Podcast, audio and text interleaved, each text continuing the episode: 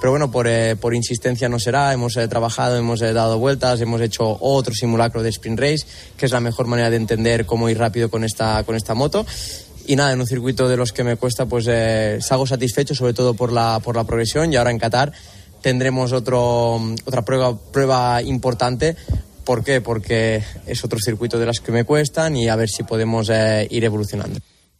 Bueno, y por cierto, destacar, el tiburón de Mazarrón, Pedro Acosta, debuta a 45 milésimas de su compañero de equipo y con el noveno tiempo en MotoGP. Está la gente impresionadísima. Y termino con una cosita.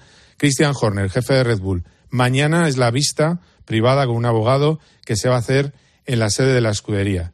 Y casi todo el mundo da por hecho que va a dejar su puesto después, un puesto que tiene desde 2005 y con el mejor palmarés de la categoría, por ese asunto de esa conducta inadecuada que los jefes de, Red Bull, de la marca Red Bull, consideran que, no se puede consentir. No sabemos oficialmente qué es lo que ha hecho Christian Horner, pero es increíble que pueda saltar por los aires una escudería por, eh, por estas cosas, pero es así, es el mundo que vivimos. Gracias, Carlos. Un abrazo. Hasta luego. Cerramos. ¿Tienes ganas de apostar en el próximo partido? Entra en winamax.es y aprovecha la mejor variedad de apuestas del mercado. Podrás ver las supercuotas del día y contar con las opciones del My Match y del Cash Out para hacerlo a tu manera. Winamax, no esperes más, la emoción a un solo clic. Winamax, las mejores cuotas. Juega con responsabilidad, solo para mayores de 18 años. Señoras, señores, hasta aquí el partidazo. Ahora llega el pulpo, poniendo las calles. Hola pulpo, muy buenas. Componiendo las calles. Efectivamente, componiendo las calles. ¿Te ha gustado eso? ¿Qué vas a componer hoy? ¿Qué vas a componer? Mira, tú por ejemplo te dedicas a lo que siempre te habías querido dedicar. Sí, sí, yo eso lo tengo clarísimo. Mm, mm, mm. Bueno, en España hay mucha gente que incluso pasados unos años se pone las pilas para dedicarse a lo que quise, siempre quiso ser y que ahora está dedicado a, otras, a otros menesteres. Cada día hay más gente y vamos a hacer un repaso de todo lo que la gente está eligiendo porque es fascinante. Me gusta, me gusta que la gente cumpla sus sueños, pronto o tarde, pero que se cumplan. Efectivamente. un buen tema. Un abrazo. Hasta luego. Hasta luego. Lo dicho, mañana más partidazo con Joseba Larrañaga y su Oasis de Libertad. El fin de semana a tiempo de juego con Paco y con todo el equipo. El domingo nos reencontramos en el Tertulión. Disfruten, descansen. Ha sido una gran noche de radio. Salud. Adiós. Juanma Castaño. El partidazo de Cope. Estar informado.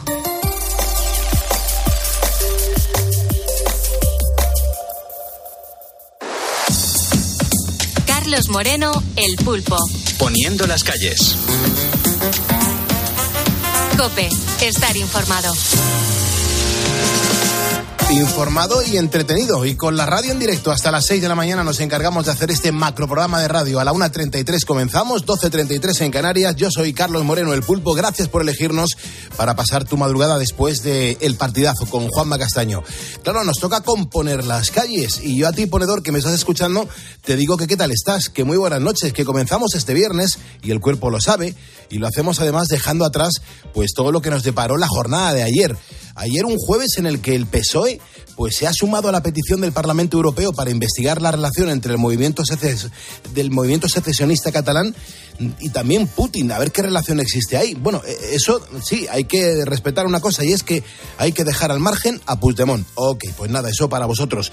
Claro, también en el que las cargas policiales han sido la tónica en el día más tenso de las protestas del sector agrario. Y ayer, por ejemplo, un jueves en el que hemos conocido un crimen escalofriante en Cantabria, donde dos menores de 13 y 15 años han matado a su madre de adopción. Claro, eh, al parecer ellos se la han podido llegar a matar porque, claro, han recibido unos castigos por sus malas notas. Es lo que podrían estar detrás de todo este asesinato. Impresionante. Bueno, claro, todo esto fue noticia ayer jueves y a nosotros nos toca ahora seguir adelante contándote historias alejadas de la política y más cercanas al día a día de los ponedores. Hasta las 6 de la mañana aquí no se habla de política, sino de la realidad, de lo que está sucediendo en la madrugada en España. Los currantes, los estudiantes, la gente que ahora poco a poco se va a ir quedando dormida, pero oye, interactúan con nosotros a través de nuestro Facebook o a través del teléfono gratuito del estudio, porque este es un programa de radio bidireccional. Se lo contaba Juanma Castaño hace tan solo un minuto y medio. Le preguntaba, Juanma, ¿tú te dedicas ahora a lo que siempre te has dedicado? Eh, ha sido tajante, ha dicho, sí, sí me dedico a lo que siempre me he querido dedicar pero igual tú no. Hay un montón de personas en España que no se dedican a lo que siempre se han querido trabajar, dedicar a la hora de su trabajo. Y te pregunto, si tú estás trabajando en lo que siempre has deseado, ¿qué te hubiese gustado ser? ¿Qué planes tienes para, para este fin de semana?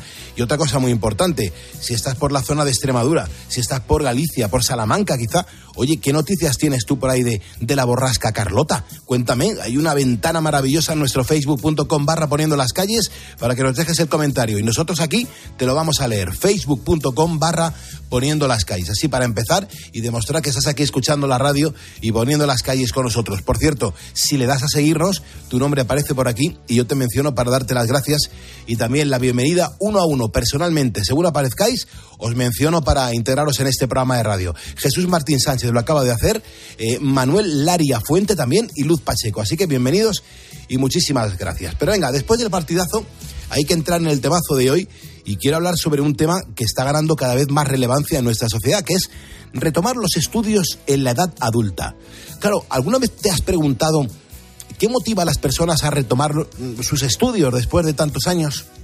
Bueno, pues espero que hoy lo podamos descubrir, porque hay unos testimonios maravillosos de personas que, por ejemplo, se han sacado la ESO con 40 años, o que han hecho una carrera universitaria una vez ya jubilados. Claro, es que cada vez hay más personas que ya son mayores, que deciden completar esos estudios que nunca pudieron hacer, o simplemente que quieren seguir aprendiendo. Para empezar, quiero irme hasta Málaga y lo voy a hacer con Beatriz Calderón. Bea, buenas noches. Muy buenas noches, Pulpo. Pues sí, allí hay cinco alumnos del Instituto Gaona que han recibido el premio al esfuerzo y a la superación personal de la Junta de Andalucía. Tienen entre 20 y 49 años y han terminado la educación secundaria obligatoria para adultos, pero con auténticas notazas. Son personas que un día dejaron de estudiar, cada uno por un motivo distinto. Y al tiempo, muchos años después, en algunos casos, decidieron que era el momento de coger nuevamente los libros. Algo que no es fácil, ¿eh? cuando se compagina con el trabajo, que es precisamente lo que les pasaba a algunos de estos alumnos. Todos tenían situaciones con realidades muy diferentes, pero a todos ellos les unía una cosa, las ganas de aprender y también de empezar de nuevo. Pues para, para, comenzar ahora, en Poniendo las calles aquí en la cadena COPE, vamos a comenzar con el, con el caso de Ana, de Ana Lisa. Mira, su historia tiene mucho mérito. Mm, con 16 años dejó los estudios para cuidar a su madre enferma. En ese momento se tuvo que poner a trabajar para ayudar en casa. Tuvo que estar mucho tiempo cuidando de su madre. Y, también mmm, mental y emocionalmente no tenía muchas fuerzas para plantearse volver a estudiar. Es verdad que siempre ha tenido clavada mm, esa espinita de retomar los estudios e incluso había llegado a soñar con, con ello algunas noches. Estuvo mucho tiempo dándole vueltas, pero nunca terminaba de tomar la decisión. Sin embargo, muchos años después, ya con 47 años, decidió volver a las aulas y ha sido una de las mejores alumnas. Decidió que era el momento de volver a intentarlo y se apuntó a la escuela de adultos. Pero claro, y te preguntarás, ¿y por qué lo hizo? La verdad que era una cosa que mmm, tenía pendiente, era como una espinita que tenía ahí clavada. Y luego también un poco el mercado laboral ya se sabe cómo está está muy difícil, máxime cuando empieza ya la etapa de los 40, 41, 42 años y, y nada más que me llamaban para trabajos precarios y esa fue la razón. Analisa tiene ahora 49 años, pero compartía clase con gente de su edad, gente más mayor y también con gente más joven.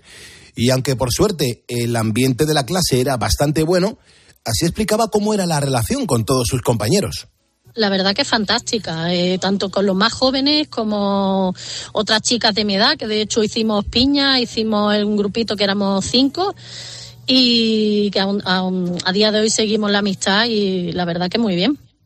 Como te decía, Ana fue una de las mejores alumnas. De hecho, ha querido seguir estudiando y, acabar, y acaba de empezar un grado medio de operación de laboratorio. Cuando termine quiere ponerse a buscar trabajo en algo de lo suyo, pero claro, no descarta seguir estudiando. Yo de entrada buscar trabajo, pero la verdad que si las fuerzas me lo permiten y la ilusión, que bueno, ilusión todavía tengo, pues sí me gustaría seguir estudiando.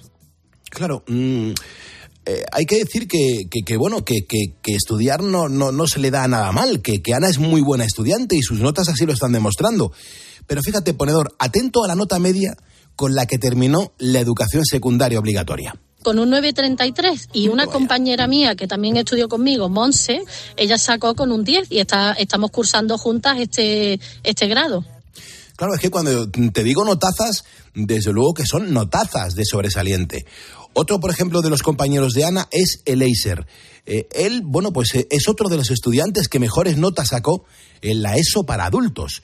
Claro, si Ana era una de las veteranas de clase, Eleiser era el más joven de todos sus compañeros. Dejó el instituto porque no le iba muy bien, repitió varios cursos y claro, ahora con 20 años ha podido uh, sacarse la ESO sin ningún problema.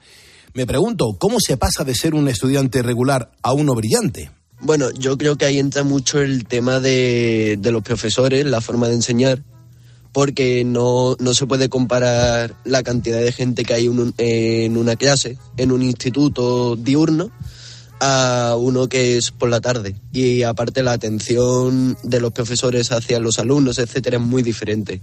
Claro, eh, eh, en su caso, mm, ¿cree que ha sido fundamental el acompañamiento y también la atención personalizada? Sí, yo creo que ha sido una de las partes más importantes. Al fin y al cabo, eh, no es lo mismo estar en una clase de 15 personas que una que llega casi a los 40. Claro, además el Eizer puede comparar perfectamente porque mm, en muy poco tiempo ha pasado de estudiar con chavales de su edad en una clase llena de gente a hacerlo en un ambiente completamente distinto es cierto que teníamos, bueno, había un grupo presencial y de los 40 que habían matriculado, siempre íbamos eso, 15, 14 personas, depende del día. Y al haber tan poca gente, pues obviamente eh, hacíamos piña entre todos, nos apoyábamos, etcétera. Y la verdad es que ha sido un curso increíble que yo creo que no se va a volver a repetir más, vaya. Mm. Bueno, eh, también hay que decir que después de repetir mm, varios cursos hace tan solo unos años, pues claro, tiene mucho mérito la nota que ha sacado, que es nada más y nada menos que un 9, un sobresaliente del que se siente muy orgulloso. ¿Y sabes cuál ha sido su asignatura favorita?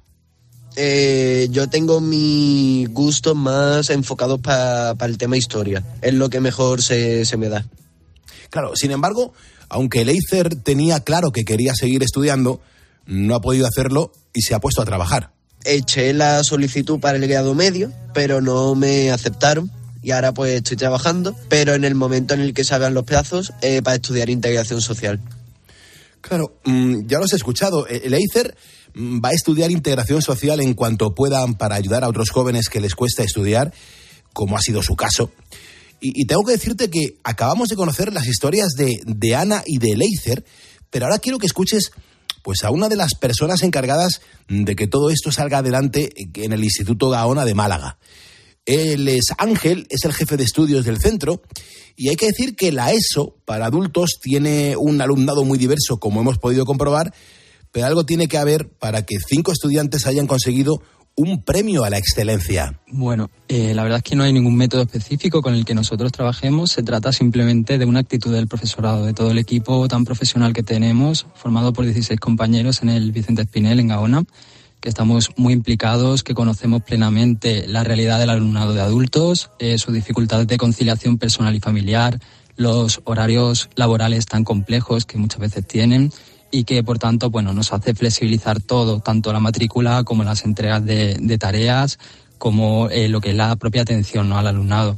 También damos una atención muy individualizada por la ratio tan baja que tenemos, que mm, aporta muchísima calidad a nuestra enseñanza, no solamente ya en la secundaria para adultos, sino también en el bachillerato para adultos.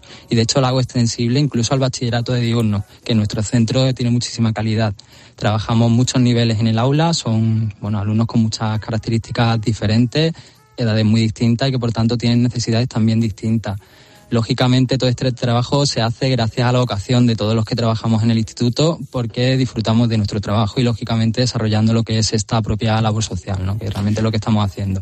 La 1.44, las 12.44 en Canarias, en riguroso directo estamos poniendo en las calles a este viernes 9 de febrero de 2024.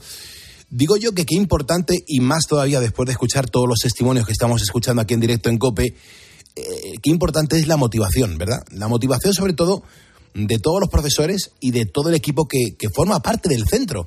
Pero claro, es que no solamente es eso, es que también es muy importante la comprensión y la flexibilidad que necesitan los alumnos, sobre todo los más mayores. Desde luego, y todo el cariño y sobre todo la experiencia de los compañeros, que hay muchos de ellos que llevan más de 20 años trabajando en adulto y que dan una calidad a nuestro centro incomparable con otros. Y también ese otro grupo de profesionales que trabajamos en el centro, que somos muy jóvenes, que acabamos de titular recientemente y que trabajamos por desarrollar un aprendizaje competencial, introducir las metodologías activas que tanto están, que tanto están funcionando en diurno, en la ESO normal, en bachillerato normal, en adultos. Y eso hace que la motivación en el alumnado crezca y disminuya lo que es la tasa de abandono, que suele ser muy alta en este tipo de alumnado, puesto que están trabajando, compaginan la labor Em, la labor en casa, el atender a la familia, el atender a las obligaciones laborales con los estudios. Eh, nosotros en nuestro centro bueno, somos referentes en desarrollo de prácticas innovadoras. Trabajamos metodologías muy diversas, aprendizaje basado en proyectos, juegos de rol, aprendizaje basado en problemas y todo ello lo combinamos con un aprendizaje tradicional que al final consigue que ese, que ese aprendizaje sea funcional, que sea significativo. Conseguimos que nadie termine la ESO sin saber, no enviar un correo electrónico, sin saber utilizar herramientas colaborativas como Drive o sin dar una explicación básica a los fenómenos de la naturaleza. En fin, tenemos la suerte de contar con esa ratio tan baja que nos permite una atención muy individualizada y que de hecho, bueno, hay grupos, por ejemplo, en bachillerato eh, no, no tiene comparativa el trabajar con 35 alumnos, un bachillerato de ciencias, que hacerlo con 8. Con 8 alumnos yo puedo al final eh, rescatar ese alumnado que, que en diurno pues no tendría ninguna oportunidad. Claro, sin duda, tienes toda la razón. Y además que es que tiene mucho mérito retomar los estudios como han hecho Ana y Eleizer, pero también tiene mucho mérito el papel de todos los centros que tienen dedicación plena para ayudarles. Fíjate, sin embargo, en España hay que decir que, que no solo hay personas interesadas en aprobar la educación secundaria obligatoria. Aunque no lo creas ponedor, en nuestro país hay muchas personas que no saben leer ni escribir. Atento a este dato que te voy a dar. Se estima que existen entre 500.000 y 600.000 personas en España que son analfabetas más de medio millón. Sin embargo, muchas de ellas se han animado a empezar desde cero. Y todo esto gracias a los centros de educación para personas adultas. Bueno, pues que sepas que hoy en Poniendo las Calles no queremos eh, acercar, nos queremos acercar eh, a una de estas clases que se imparten en la Casa de la Cultura de Getafe, en Madrid. La mayoría de los alumnos que hay en este curso pues son de una edad avanzada. Personas que han vivido toda su vida sin saber leer ni escribir, pero como dice el refrán, nunca es tarde si la dicha es buena. Rocío, por ejemplo, es una de las profesoras del centro. Es un grupo muy variado, hay gente de más edad, más jovencita. Yo empiezo desde lo más bajito porque hay personas que vienen que no, no saben prácticamente ni las letras. Empezamos por lo más bajito, las vocales, el abecedario, luego vamos con las sílabas y ya pues ahora estamos ya con las trabadas que son, por ejemplo, tra, tre, tri, tro, tru, las que llevan dos consonantes y una vocal. Y vamos escribiendo, leyendo, todos los días. Eh, quiero mandar un abrazo a Joan John Part, que nos está escribiendo y ya está interactuando con nosotros. También Daniel Pérez Martínez, que dice que está lloviendo por la zona de Orense. Luis Marcial Valverde, José Antonio Mateos, mi gran amigo Marcos Fernández Vieitez. Gracias por estar con nosotros. Pero claro, Rocío, tengo que hacerte una pregunta. Me gustaría saber cuánto tarda una persona en su tercera juventud en aprender, por ejemplo, a leer y a escribir. Pues depende un poquito de la capacidad, de eh, las ganas que tenga también, si depende de cada persona. Si tiene disposición y, capacidad, puede. Por ejemplo, Carmen lleva muy poquito y, está, está arrancando bastante bien ya. Mm. Claro, es que eh, una de las cosas que más me llama la atención es cómo vive una persona hasta los 60, 70 o incluso 80 años sin saber leer ni escribir pues supongo que se apañarían, alguien les ayudaría de algún modo. Ahora mismo yo creo que están todos capacitados para desenvolverse. La vida cotidiana, ¿no? La compra, el presentar papeles en el ayuntamiento, pues es muy necesario saber leer y escribir. Claro, sin duda, una de las cosas más bonitas para Rocío es ver cómo afrontan el día a día y cómo van aprendiendo poco a poco con sus clases. Le gusta muchísimo, vienen todos los días con muchas ganas, con mucha ilusión, día tras día y no fallan nunca. Yo les digo, tenéis que leer mucho, escribir mucho, es muy importante. No es fácil, mm, no es fácil, no es fácil porque tienen que ir muy poco a poco, eh, porque como aseguran varias alumnas de la clase, les cuesta mucho aprender siendo tan mayores. Bueno, pues ahora vamos a escuchar a Antonia, Antonia y a Salvadora.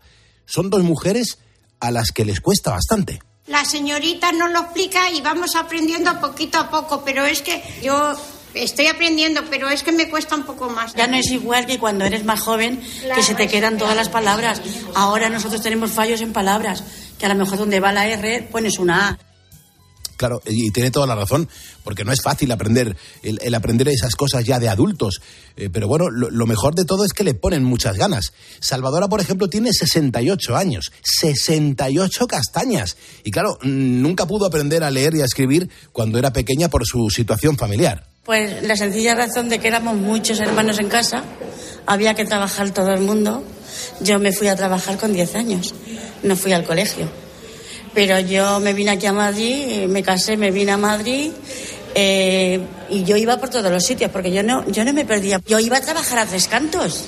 Y me iba sola, yo cogía los autobuses, yo sabía lo que cogía, todo. Reconocía un poco la letra, pero mi motivo de venir aquí, porque es que eh, yo ya me quedé viuda con 60 años, pero luego estaba mi hijo y era el que me solucionaba las cosas. O mi marido, que mi marido sabía leer y escribir. Pero luego ya, pues nada, tenía que echar mano de mi hijo, o de mi nuera, o de mi hermano.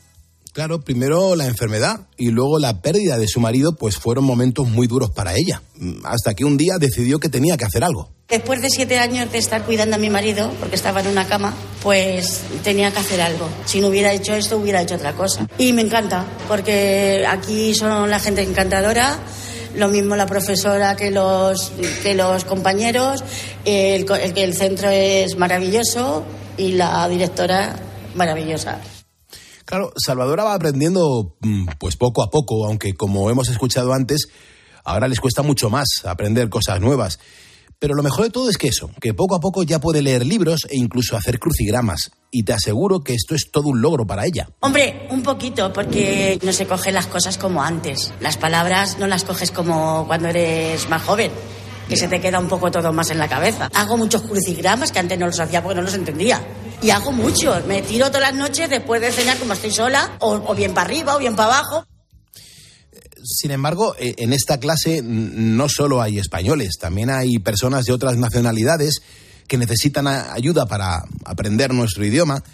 Fabeda, por ejemplo, es de Pakistán y aunque lleva viviendo en España desde hace muchos años, pues hay que decir que no sabía nada de nuestro idioma. Mucho tiempo, hace muchos años, pero antes no podía ir al colegio porque los niños están pequeños y ahora tengo tiempo para aprender español y me gusta mucho. Claro, es que, fíjate, mmm, su vida ha cambiado por completo, porque antes no podía hablar con nadie y se sentía incapaz de hacer nada. Pero ahora por fin puede entender el castellano y mantener una conversación con prácticamente cualquier persona. Aunque eso sí, con limitaciones porque todavía está aprendiendo. Antes gente hablaban muchos y yo estoy como una sorda. Ahora que gente hablan, que escuchando y me canta mucho. Qué bien que, que hablan. eh, Marisa es la directora de la Casa de la Cultura en la que aprenden todos estos alumnos y creo que ya está al otro lado del teléfono. Eh, Marisa, 1.53 hora menos en Canarias. Muy buenas noches. Buenas noches, Pulpo. Gracias por estar con nosotros. Enseguida voy a mencionar a toda la gente que nos está siguiendo por primera vez en nuestro Facebook. Marisa, cuéntame, por favor, ¿a qué os dedicáis en la Casa de la Cultura de Getafe? Porque, claro, además de tener la escuela de adultos, hacéis un montón de cosas más, ¿verdad? Sí, nosotros tenemos um, eh, la primaria y la secundaria de adultos, digamos, y también tenemos FP básica de informática y comunicaciones, tenemos español para extranjeros, tenemos alguna enseñanza uh, de inglés, literatura, algunas cosas así. Es decir, tenemos una oferta bastante variada para clientes que son uh, adultos o que tienen 17 años en el caso de la formación profesional básica. Es decir, que mmm, sí que tenemos un rango amplio. Uh -huh. eh, Marisa, ¿qué, ¿qué, es lo más bonito para ti de, de, tu trabajo? El brillo en la mirada de los alumnos, la verdad, mm. porque mmm, son gente, que, primero que viene aquí porque quiere y que le damos respuesta a una necesidad vital puede ser la de poder apañarse en la vida aprendiendo a leer o a escribir, pero también a otros les damos la oportunidad de sacarse el título de la ESO o un título profesional que les es vital para su vida laboral, ayer mismo vino una señora a contarnos que ahora es funcionaria, mm, no sé si en el Ayuntamiento de Madrid, y que se sacó con nosotros la ESO ya de mayor y que eso le cambió la vida. Pues esa posibilidad de cambiar la vida de las personas es algo de lo más emocionante y a mí me encanta. Eh, mira, hay un mensaje que acaba de llegar al programa de Luis Marcial. Dice, buenas noches, Pulpo. Yo tengo 45 años, me saqué la ESO con 40. Después me puse a estudiar un grado medio de electricidad. También me he sacado trabajando, por supuesto, eh, un montón de historias. Pero es que dejé los estudios a mi edad de, de estudiar, mm, porque me gustaba más la fiesta que el estudiar. Pero bueno, el que la sigue, la consigue. Es un mensaje que se está repitiendo mucho más de lo esperado en, en este programa de radio. Y Marisa, me parece súper interesante porque mm, ¿qué, ¿qué, rango de edad tienen los alumnos que van a, a tu clase, a la, a la clase eh, de, la, de esta escuela de adultos? La persona de mayor edad que se llama Maricruz y uh -huh. tiene ahora 93 años y sigue viniendo a clase. Claro. Así, es decir, que el rango de edad es bastante amplio. Marisa, el, año 2024 ha arrancado hace bien poquito, acaba de empezar. En febrero estamos a día 9. ¿Qué tenéis entre manos para este año? Cuéntame. Bueno, seguimos con nuestra actividad de la formación profesional básica de informática y comunicaciones que tiene en marcha muchos proyectos. Tenemos uno de colaboración con un colegio que está justo aquí enfrente, que van nuestros alumnos allí a hacer de, de profesores de los niños del colegio. El resto de enseñanzas siguen siendo las de los años anteriores. En eso es una actividad como más continuada, pero también igualmente ilusionante. Desde luego que sí. Pues Marisa, no te imaginas lo que agradezco tu testimonio, lo que agradezco tu actividad y sobre todo la ilusión que le pones. Y aquí has aguantado como una campeona hasta la 1.56, 12.56 en Canarias con todo lo que tienes que, madrugar mañana. Marisa, de verdad, muchísimas gracias por habernos atendido a estas horas, que son bastante complicadas, y te digo que ha sido todo un placer. Un, un saludo. Buenas noches y muchas gracias a vosotros por dar difusión a lo que hacemos, que nos es de una enorme ayuda. Bueno, yo creo que es ayuda para todo el mundo, que le viene muy bien a lo que os dedicáis y fíjate la gente cómo lo está aprovechando. Por ejemplo, ponedores que se acaban de sumar a nuestro Facebook. Daniel del Cerro, Tony Blanco, Máximo León Uría, Juan Luis Gómez Sánchez, Antolina Hidalgo, Antonio Magallales, Erasmi Moreno y Francisco Corral. Gracias y bienvenidos.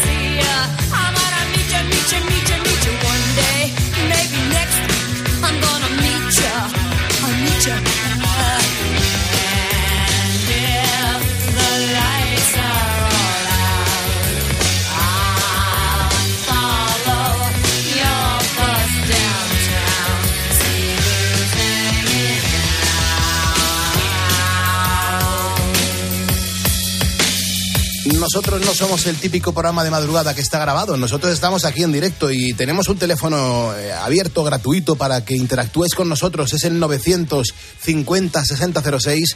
Tenemos un WhatsApp para que nos envíes notas de voz al 662-942-605. Y yo no paro de saludar a la gente que nos acaba de seguir ahora por primera vez en nuestra cuenta de facebook.com barra poniendo las calles. Doy la bienvenida a Manuel Trujillo Parra, también a Manuela Expósito, a Carlos Checa Moreno de Guerra, a Jesús Martín Sánchez, a PV Antonio y a Manuel Laria Fuente. Somos ya en Facebook 110.555 ponedores. Súmate, sigamos demostrando que solamente los ponedores acostamos y levantamos a España. Y lo mejor de todo es que aquí no tocamos la política y hasta las 6 de la mañana, hora en la que aparecerá por aquí Carlos Herrera, ya verás que a gusto vamos a estar aquí sin meternos con nadie, con buena música y te aseguro que con historias absolutamente increíbles. Hoy estamos hablando de si estás trabajando en lo que siempre has querido trabajar y si no, oye, mm, ¿qué te hubiese gustado ser? Actualizamos la información.